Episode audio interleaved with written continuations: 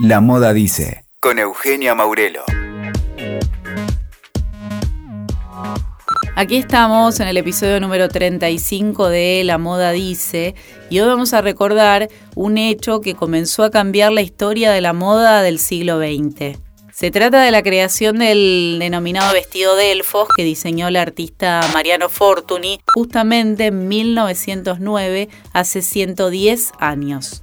Antes de contarte de qué se trató y qué implicó el desarrollo de esta prenda, me interesa destacar quién fue este hombre clave para la indumentaria contemporánea. Para ello vamos a viajar a España y te digo que este reconocido diseñador fue el hijo de Mariano Fortuny y Marsal, un eximio pintor clave para la disciplina plástica del siglo XIX. Además, su trabajo quedó en la letra grande de la historia del arte español y el año pasado, escucha bien, el Museo del Traje realizó una importante retrospectiva de la obra del pintor. Ahora volvemos a Fortuny hijo, llamado Fortuny y Madrazo, de acuerdo al apellido de su madre, y te cuento que él vivió en Venecia desde principios del siglo XX. En esa ciudad se enamoró del bellísimo palazzo Pesaro Orfei, a donde estableció su estudio en la guardilla del edificio. Después Fortuny fue adquiriendo diferentes departamentos y habitaciones hasta que finalmente recuperó y puso en valor todo el palacio. Ese fue un lugar paradigmático para la moda que creó Fortuny y él además fue un verdadero explorador del arte que trabajó en pintura, fotografía, escenografía e iluminación. Ahí mismo, en el Palazzo Orfei, hizo desarrollos textiles junto a su esposa, Henriette Negrin. Fortuny dedicó dos pisos completos para el taller a donde creó increíbles tejidos de seda y terciopelo. Hoy ese espacio es un lugar de visita para los turistas y está en manos del Ayuntamiento de Venecia y funciona el Museo Fortuny. Como te decía al comienzo, Fortuny fue el creador de una pieza emblemática para la moda contemporánea. Se trata del vestido Delfos. El diseñador lo creó tomando como inspiración la vestimenta griega en junio de 1909. Hace 110 años, él y su mujer desarrollaron este diseño caracterizado por el plisado a través de una técnica inventada por ellos mismos.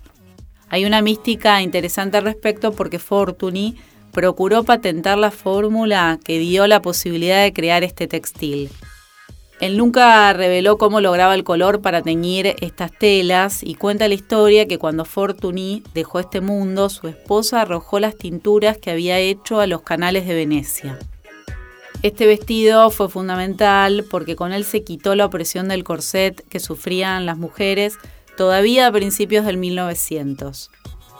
Tal cual lo explica Andrea Salman, arquitecta y docente de la carrera de diseño indumentaria y textil, en su nuevo libro La metáfora de la piel, Fortuny fue el primero en trabajar con el plisado.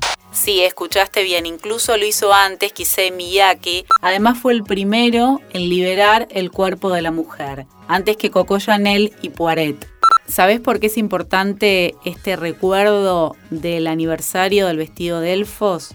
Porque me parece que nos permite establecer un link para pensar cuáles son las prendas que nos sujetan hoy. Quizás no tanto en términos físicos, sino más bien simbólicos. Si hablamos de vestimenta, la pregunta inevitable es ¿de qué tenemos que liberarnos?